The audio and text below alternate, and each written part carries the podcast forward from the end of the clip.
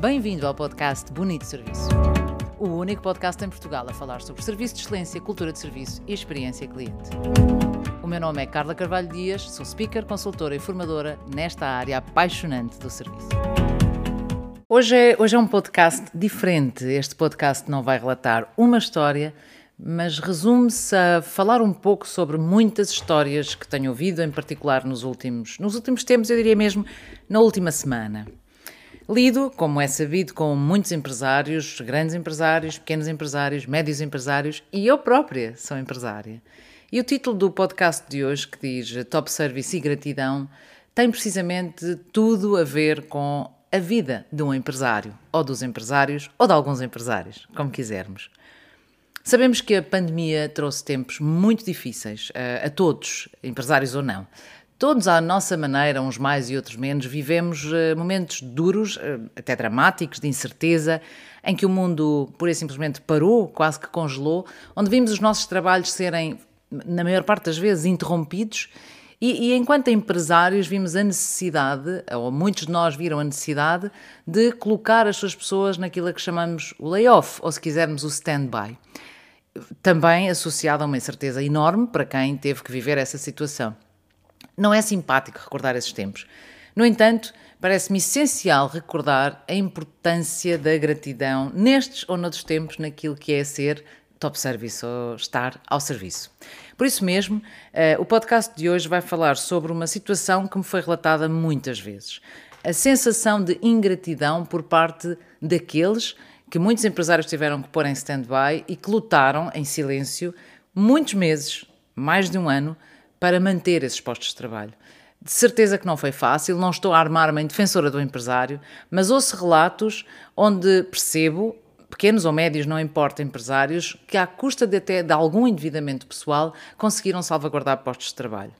E há uma voz mais ou menos unânime em todos eles, que é um sentimento de pouco pouca gratidão por parte daqueles que eles eh, a quem se dedicaram e a quem tentaram salvar o, o, o posto de trabalho.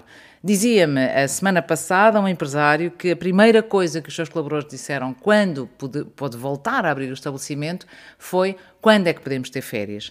Naturalmente que as férias são um dado adquirido, uh, mas esta ingratidão eu noto-a na voz, não é de um, nem dois, nem três, é mesmo de muitas pessoas que lutaram durante este período. Ora, é sabido que ser top service é também saber ser grato. E não é ser grato porque me guardaram o trabalho ou não, uh, não é ser grato porque, enfim, porque até houve mais ou menos cuidado durante o layoff em saber como é que eu estava. É realmente ser grato por tudo. É ser grato por ter clientes, é ser grato por ter uh, saúde, é ser grato por ter uma família, é sabermos filtrar a nossa vida e sabermos agradecer o que temos em vez de nos queixarmos daquilo que não temos. Um, Muitos de vocês sabem, meu marido é piloto e diz muitas vezes uma coisa, e é esse paralelo que quero trazer para aqui. Quando estão em treino de simulador, eles vão ficando com falhas. De repente falhou um motor, depois deixaram de ter mais outra, outra funcionalidade, e a seguir outra, e a seguir outra. E é normal, enquanto pilotos, que de repente se deparem com uma situação onde eu não tenho nada, qualquer dia não tenho asas, porque efetivamente vão-lhes tirando coisas. E ele diz muitas vezes, enquanto instrutor, que fala com os seus pilotos que estão em instrução e que lhes diz: foca-te naquilo que tens e esquece aquilo que não tens. Se está perdido, está perdido.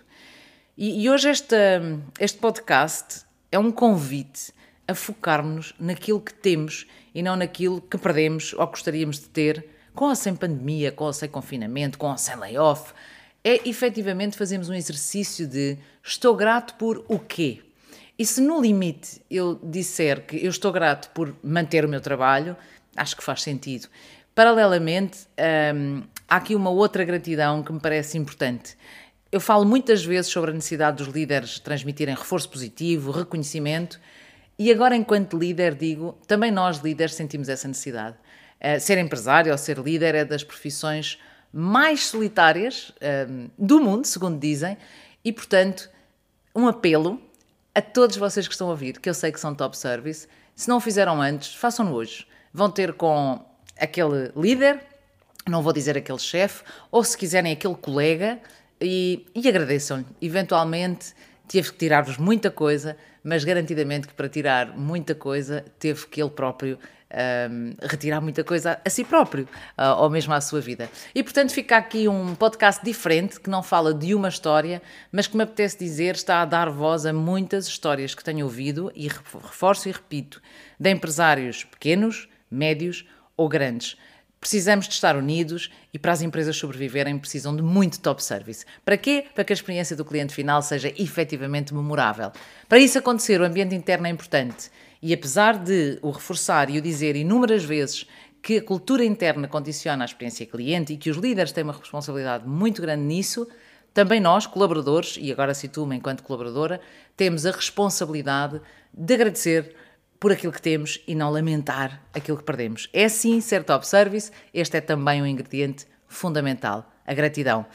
Obrigada por ouvir o podcast Bonito Serviço e, neste caso, que seja uma semana de muito e bonito serviço, com gratidão, com agradecimento e com a célebre frase de olharmos para o lado, sorrirmos e dizermos obrigada por existir. Obrigada por existir, por estar desse lado. Mais artigos, vídeos, novidades no meu blog, no site carlacarvalhodias.com. Boa semana!